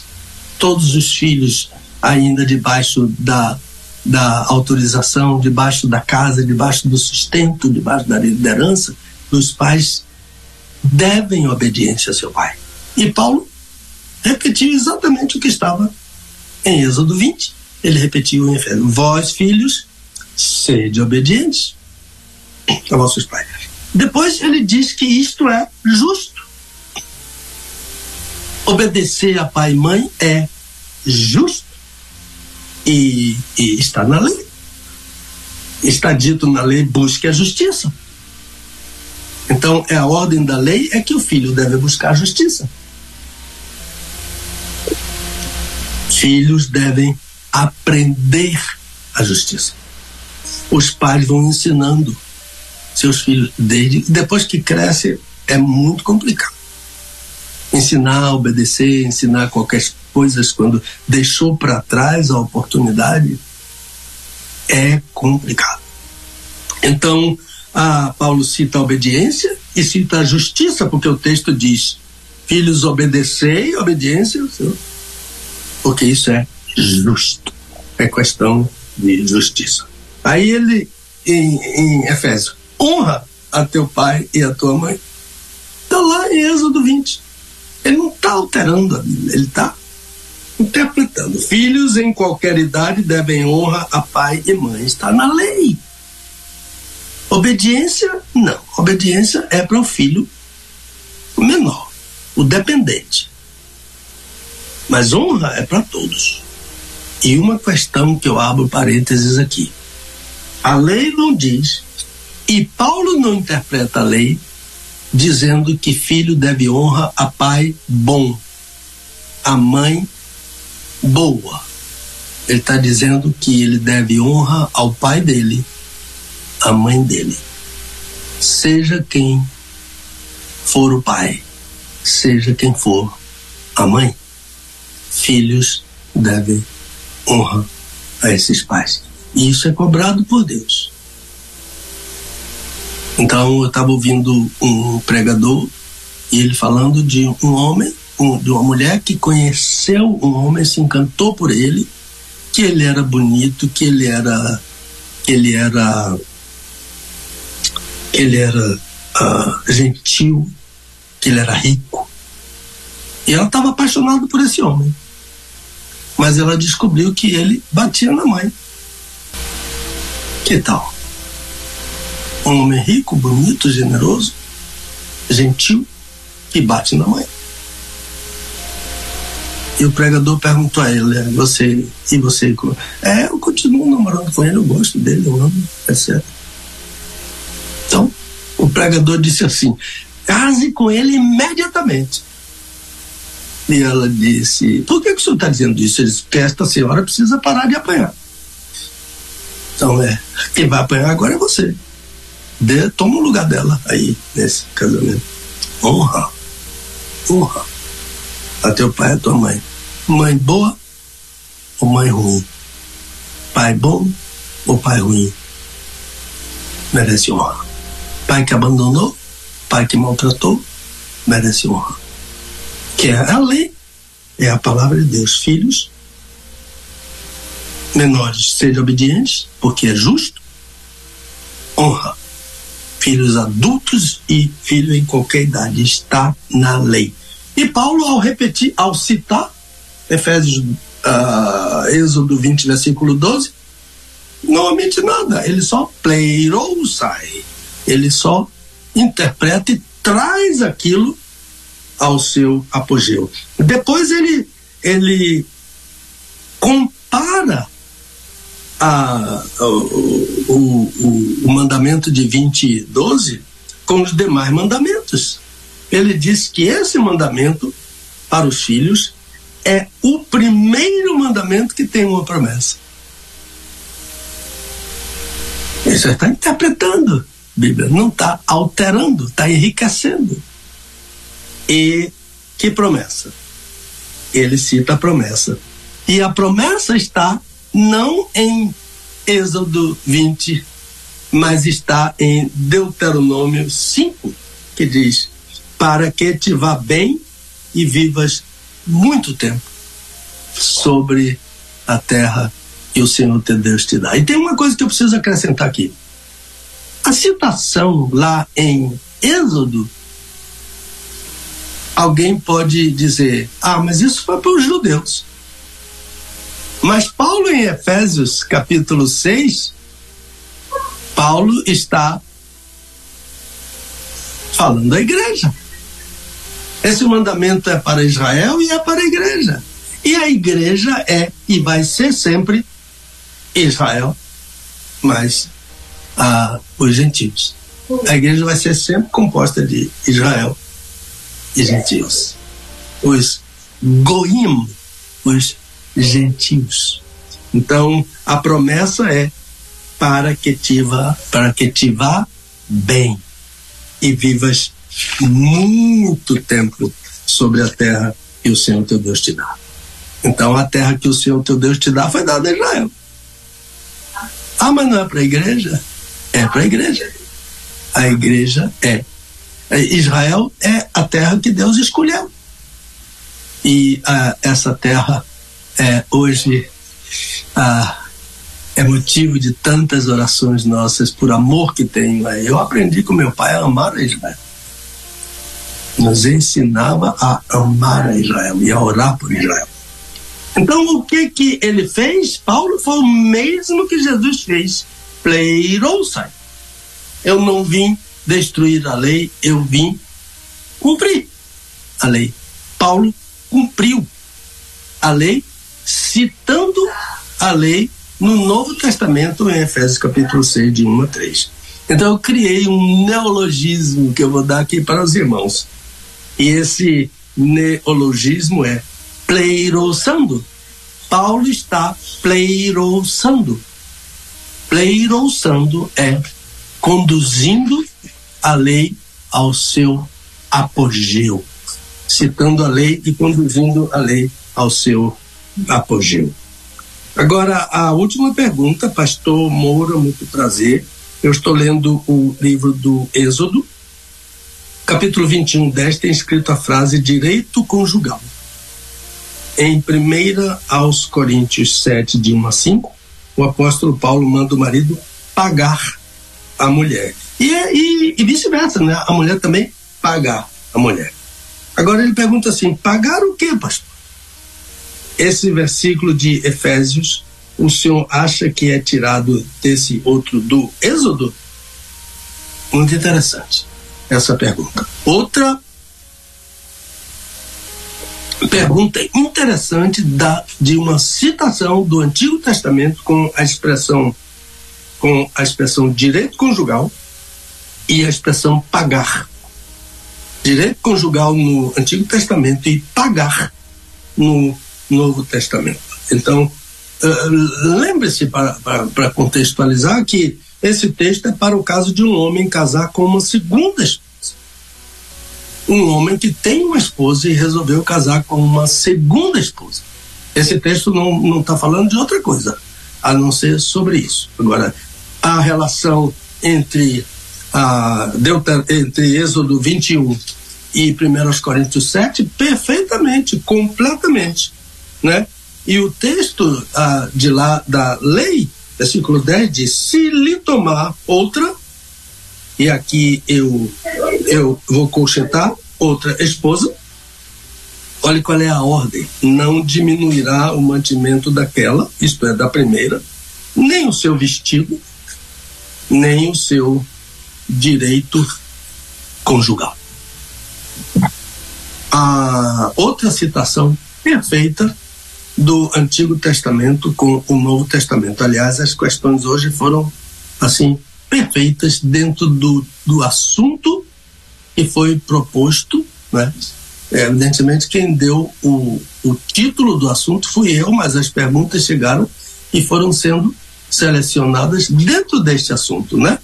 Citações do Antigo Testamento no Novo Testamento é, é, o que, que Deus está dizendo aqui, tanto no Antigo Testamento quanto no Novo Testamento? Tanto a, a citação em Êxodo 21, quanto a citação em 1 Coríntios capítulo 7. O, o, o que Deus está chamando a atenção é para o direito à vida conjugal, à vida íntima conjugal. E ele está mostrando claramente que ambos têm o mesmo direito. Aqui, em nosso texto, é o caso de poligamia, não é? De um homem que toma uma segunda mulher. Isso não é a vontade de Deus. O modelo do, do Éden não é polígamo. O modelo do Éden é um homem para uma mulher. E está bem claro quando diz ah, que uh, lá em Êxodo capítulo uh, Gênesis capítulo 2 de 18 a 25 e no versículo 25 diz ambos estavam nus o homem e a mulher dele. Então e as mulheres dele? Então a, a, a minha leitura devocional essa semana um dia eu estava lendo segundo Crônicas, o rei, o rei, ah, ah, logo a, a, que assumiu o trono, tomou 14 esposas. E teve muitos filhos, parece que 70 filhos. 14 esposas. Esse não é o modelo do Êxodo. E Salomão, que foi o homem que teve mais mulheres, ah, teve a, a sua vida, o seu reinado, o seu trono consumido por causa das muitas mulheres que ele tomou e quase todas elas eram idólatras, eram falsas, ah, eram mulheres idosas. Então, aqui é um caso de poligamia de um homem que tomou uma segunda mulher. Mas Deus diz a ele: ó, não é o que eu quero, mas você tomou, mas isso não desobriga você da primeira esposa, porque o que pode acontecer é que ah, uma nova esposa ah, traga uma nova motivação e, de certa forma, ah, o leve a relegar a atenção devida à primeira esposa. Então, a lei de Deus não permite isso. Ele tem obrigação conjugal. Ela tem obrigação conjugal. Ele tem direito conjugal. Ela tem direito conjugal. Então, 1 aos Coríntios 7, de 1 a 5, é o mesmo ensino, com mais exigência ainda. Olha o Pleiros aí, trazendo aquele ensino menor, completo, mas menor, para o Novo Testamento e Paulo colocando esse ensino no seu apogeu. Então, ah, uma, ah, o, o, o direito conjugal é uma dívida para Paulo. A mesma coisa lá na lei. Uma dívida de amor que deve ser paga. Pague a mulher. Pague ao marido. Né? Dívida se paga. E, e ou não paga e vai para o, para o SPC, Serosa. Serasa. Né? Então, aqui quando Paulo diz o marido pague, né? isso é um, um SPC conjugal. Primeiro, Paulo fala sobre a monogamia. Tenha cada um sua própria mulher e cada mulher o seu próprio marido. Paulo continua com a monogamia do Antigo Testamento. Depois são dois devedores, o marido pague e a mulher pague. Né? Não dá para pendurar no cartão. Boleto é à vista, na hora. O marido pague a mulher paga. Então, eu não sei por que, que o apóstolo cita primeiro a mulher, mas a igualdade de responsabilidades está claramente delineada aqui. Né? Não tem autoridade, Paulo diz, é para ambos. Dr. Plummer, P-L-U-M-M-E-R, professor aqui do seminário do, de Louisville, aqui no Kentucky, ele diz assim: no casamento cessa a propriedade individual, separada de cada pessoa. Agora é dos dois. Outro ponto que Paulo fala é não praticar relação sexual, sexo. Por algum motivo, o casal deve ter um acordo entre os dois, senão de comum acordo. Paulo fala, ele não está dizendo que tem que ser, tem que ser, tem que ser. Não, há um momento que há um comum acordo, né? Agora, esse acordo aqui não é dor de cabeça, não é isso que Paulo está falando. Esse acordo aqui é: eu preciso, eu estou sentindo que eu preciso separar um tempo para oração, ah, eu estou sentindo que eu preciso separar um tempo para o jejum, eu preciso separar, ou, ou tá com alguma enfermidade, está com alguma dificuldade, tem algum problema que está tirando alegria, essas coisas tais. Então, mas Paulo diz perfeitamente: se vocês acordam, vocês têm direito. Mas depois disso, depois que cessar o acordo, Paulo é mais exigente do que o, o texto do Antigo Testamento. Ele diz que depois do acordo, vos ajuntar novamente, né? A vida sexual no ensino paulino deve ser intensa. Parar só por um motivo acordado entre os dois, e então voltar a se a juntar novamente. Agora, a pergunta que eu sei que você pode estar fazendo é: por que isso? Por que essa exigência do, do apóstolo? Ele, ele justifica. Para que Satanás não vos tente pela vossa incontinência. Então, a, a vida sexual ativa do casal blinda o casamento, protege o casamento da impureza sexual que vem da inconstância. Esse negócio de fazer, de, de, de, de deixar para amanhã, deixar para amanhã, deixar para amanhã, deixar para amanhã, etc. Isso é difícil. Então, casamento, para finalizar, casamento é um projeto de Deus e deve ser honrado por todos. Hebreus 13, 4. honrado entre todos seja o casamento. Deus abençoe meus ouvintes, meus amigos que estão nos ouvindo, nossos irmãos em Cristo, toda a equipe da Rede 316 e blinde o casamento de todos eles, porque um casamento forte abençoa a igreja, abençoa o bairro, abençoa a cidade, abençoa o Estado, abençoa o país, abençoa o mundo e, sobretudo, abençoa os filhos dentro de casa que vão reproduzir essa bênção em seus casamentos. palavra é sua, meu irmão. Maravilha, meu pastor. Agora são meio-dia e meio-dia e nove, perdão, meio-dia e nove agora na rede.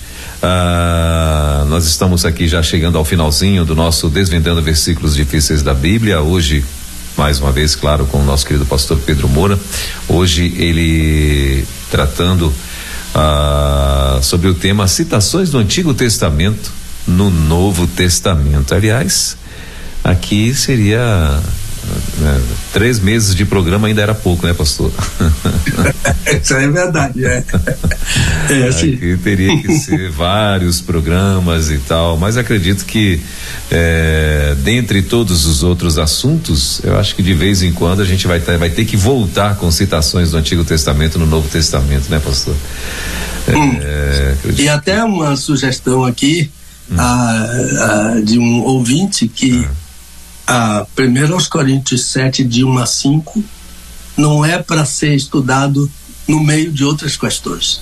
É para ter um programa só para isso. Só isso. E eu verdade. concordo com ele. Verdade. verdade. Se ele mandar a pergunta, vai ser. verdade. Muito bem. Ó, agora meio-dia e 10 em Brasília. Ah, estamos chegando já ao finalzinho do nosso desvendando versículos difíceis da Bíblia. Pastor Pedro Moura vai estar de volta já na próxima semana aqui no Brasil.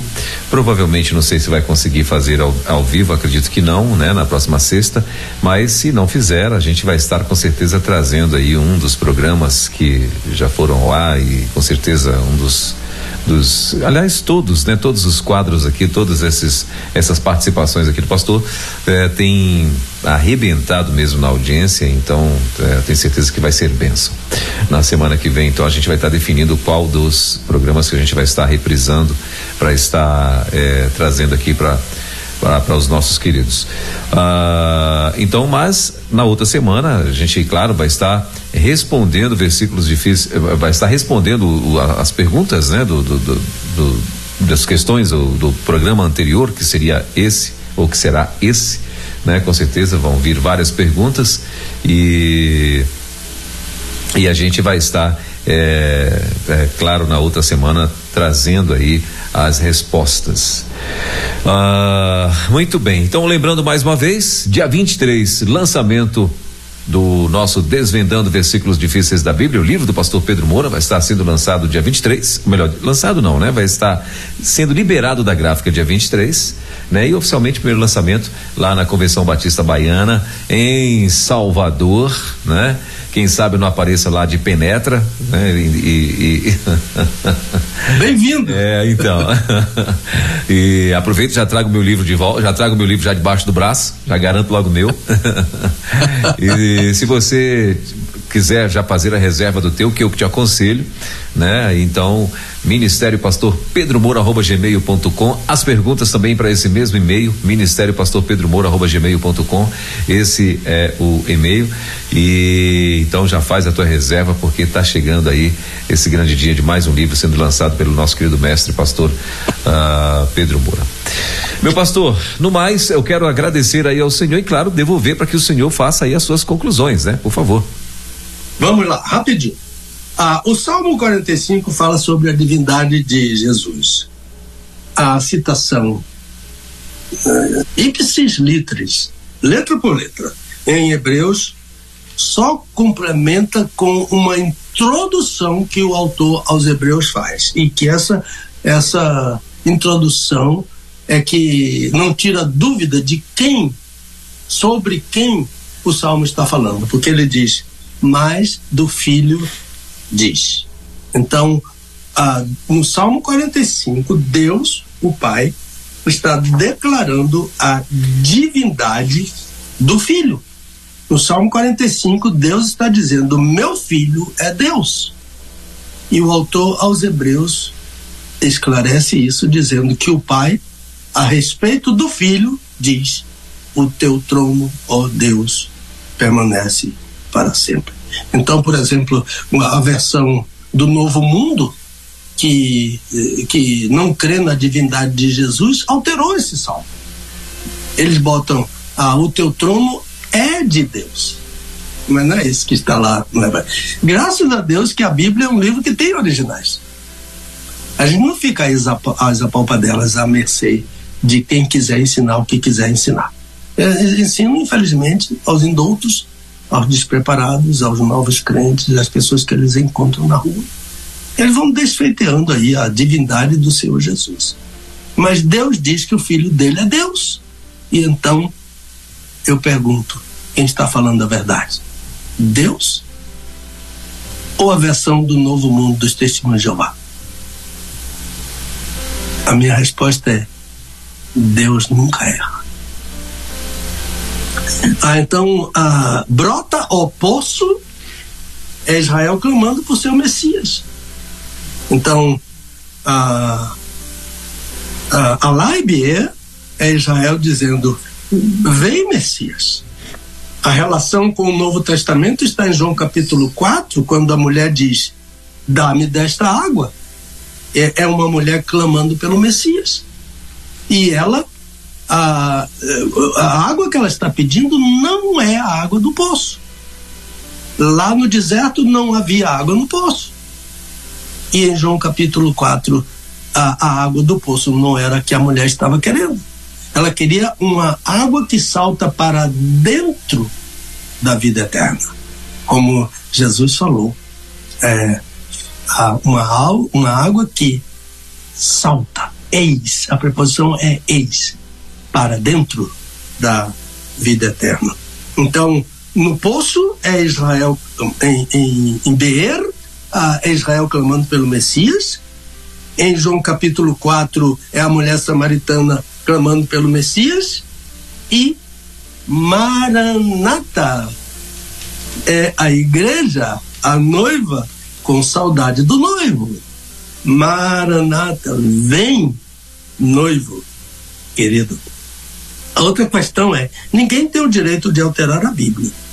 Paulo, o apóstolo, em Efésios 6, fez exatamente o que Jesus fez ah, naquela citação no Mateus 5, versículo 17.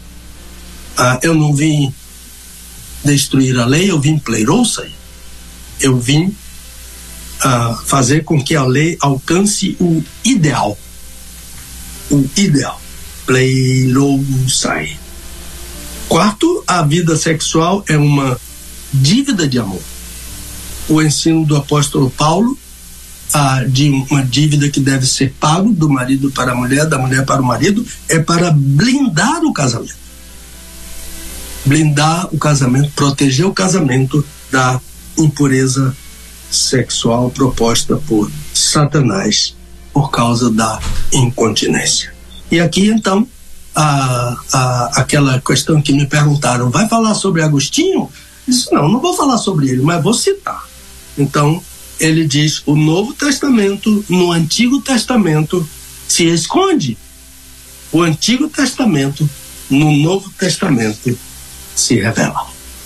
Deus abençoe a todos, guarde, proteja, livre do mal e dirija os passos de nossa equipe especializada da Junta de Missões Nacionais, o nosso executivo, toda a obra de missões da nossa Comissão Batista Brasileira. E o Senhor abençoe a Rede 316, uma, uma rádio web que durante 24 horas por dia, no Brasil e fora do Brasil, trata do amor de Deus pelos homens que ele criou. Uma semana, um fim de semana abençoado, um encontro de bênção na igreja no próximo domingo para rever os irmãos, para abraçar os irmãos, para beijar os irmãos e para dizer: Jesus te ama e eu te amo também. E mais uma vez, parabéns para minha irmãzinha Neide Moura e bem-vindo ao Joel, a nosso novo integrante da família Moura Neri, lá em Salvador. Legal. Muito bem, meu pastor, nós aqui agradecemos mais uma vez aqui a sua presença, participação. Sexta-feira que vem o senhor vai estar em viagem, permitindo Deus no sábado vai estar aqui já junto com a gente no Brasil. Ah, e na outra sexta a gente vai estar aqui, claro, voltando com, com o assunto de hoje e tal. Mas na semana que vem com certeza vai ser um programa maravilhoso também que a gente vai estar reprisando aqui no nosso Desvendando Versículos Difíceis da Bíblia. Eu quero muito mesmo agradecer mais uma vez ao senhor, a irmã Dulce, já desde já desejar a vocês aí uma excelente viagem, que o Papai do Céu possa trazê-los em paz e já na outra semana, se Deus quiser, já vão estar aqui junto com a gente. E... Amém, se Deus quiser. Eu vou, uh, eu vou dar uma olhada aí na reserva da passagem para lhe dizer quais são os horários para ver ah, como é? Se, eu acredito que não, mas eu não deixo definido ainda, ouviu? Ah, ok, muito bem. É porque às vezes, de repente, até em trânsito mesmo, no celular. Até no aeroporto, é. entendeu? É, no aeroporto você dá para fazer isso, tranquilo. Depende só de uhum. mesmo de, de, de, de, conexão, né? ou você vai coincidir o horário. Né? Eu acredito é. que de repente pode, Deus pode abençoar. Então, há uma esperança de ser um programa ao vivo. Deus quiser. Meu pastor, boa viagem. Deus abençoe, ótimo fim de semana. Abraço toda a família aí. Abraço nossa querida irmã Dulce. Bom demais tê-lo aqui e até sexta-feira então, né? Se Deus quiser, Deus permitir, sexta-feira estaremos juntos novamente. Deus quiser. Um abraço aí em casa. Amém. E Deus abençoe a todos os nossos ouvintes e a toda a equipe da Rede 316. Amém. Brigadão. Vou sair, meu irmãozinho. Pode sair, meu pastor. E é isso. Esse, então assim a gente encerra o nosso desvendando versículos difíceis da Bíblia. Desvendando textos difíceis da Bíblia. Com o pastor Pedro Moura, é tempo de desvendar mais um texto de difícil compreensão nas Escrituras. Aqui na Rede 316